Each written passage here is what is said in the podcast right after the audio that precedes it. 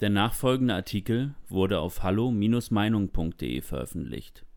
Jens Spahn, treten Sie endlich zurück von Niklas Lotz. So schnell wie sein Aufstieg erfolgte, so schnell sinkt sein Stern nun auch wieder. Jens Spahn hat in der Corona-Krise bewiesen, dass er für den Posten des Gesundheitsministers absolut ungeeignet ist. Nicht, dass dies angesichts seiner nicht vorhandenen Qualifikationen überraschend wäre. Aber seine Bilanz des Scheiterns fällt selbst in Anbetracht dessen beeindruckend heftig aus.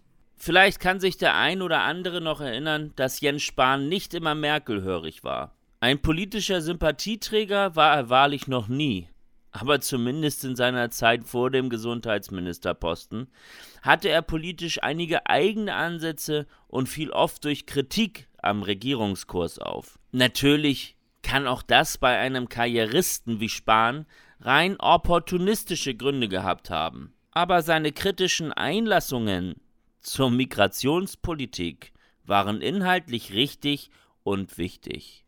Vermutlich ahnte Merkel damals schon, dass man Spahn besser ruhig stellen sollte. Während sie viele andere politische Personen durch ein schlichtes politisches Absägen ruhig gestellt hat, versuchte sie bei Spahn genau das Gegenteil. Sie beförderte ihn zum Gesundheitsminister. Es funktionierte. Er wurde zum willfährigen Helfer ihrer ideologischen Agenda. Mit Jens Spahn als Gesundheitsminister ist es ein wenig wie mit einer Kuh auf dem Dach.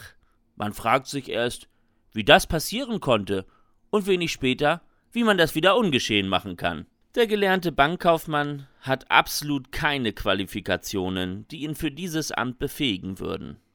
Diese Art von Minister gibt es heute leider in fast allen Ressorts. Die Konsequenzen sind im wahrsten Sinne des Wortes teuer. Mehrere hundert Millionen gibt die Politik in Deutschland jährlich für Berater aus. Je nachdem, was man alles dazu zählt, ist in anderen Medienberichten sogar von mehreren Milliarden Euro die Rede. Das Volk wählt also einen Mann ohne Kompetenz, der dann für die Kompetenz das Steuergeld des Volkes ausgibt. Das ergibt keinen Sinn. Nun könnte Jens Spahn trotzdem ein Genie sein und seinen Job wunderbar machen. Aber davon war schon vor Corona nichts zu sehen. Nach wie vor gibt es keine signifikanten Verbesserungen bei den Löhnen und Gehältern von Pflegekräften. Außer teuren PR-Kampagnen hat man für die vielgepriesenen Helden nichts getan.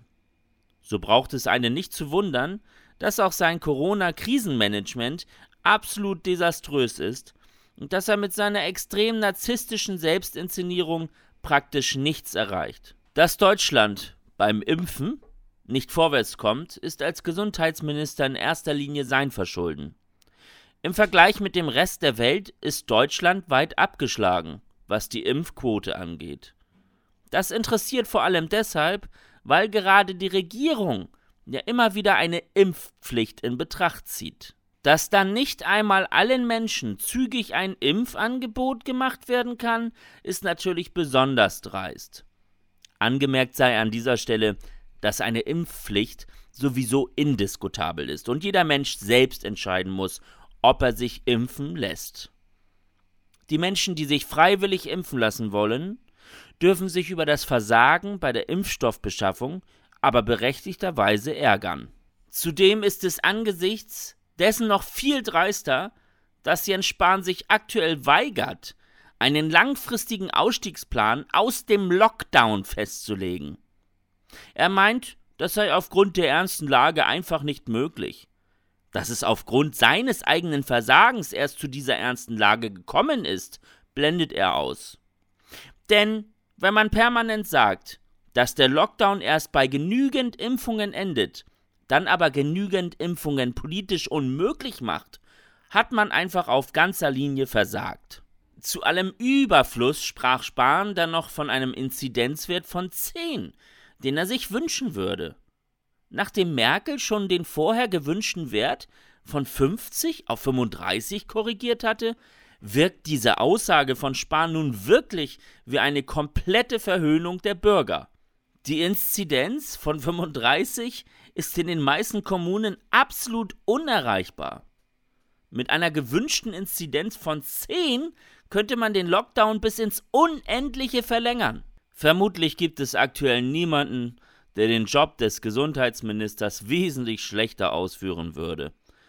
Spahn nimmt jedes Fettnäpfchen mit und stolpert von einer Panne zur nächsten. All das auf Kosten der Bevölkerung. Hätte er Anstand, würde er schleunigst seinen Posten räumen. Sein Rücktritt wäre die erste gute Entscheidung von ihm seit einer sehr langen Zeit. Da er sich unter Merkel jedoch zum vollständig rückgratlosen Machtpolitiker entwickelt hat, klebt er mittlerweile wohl genauso fest auf seinem Stuhl wie Angela Merkel persönlich. Weitere Beiträge finden Sie auf hallo-meinung.de. Wir freuen uns auf Ihren Besuch.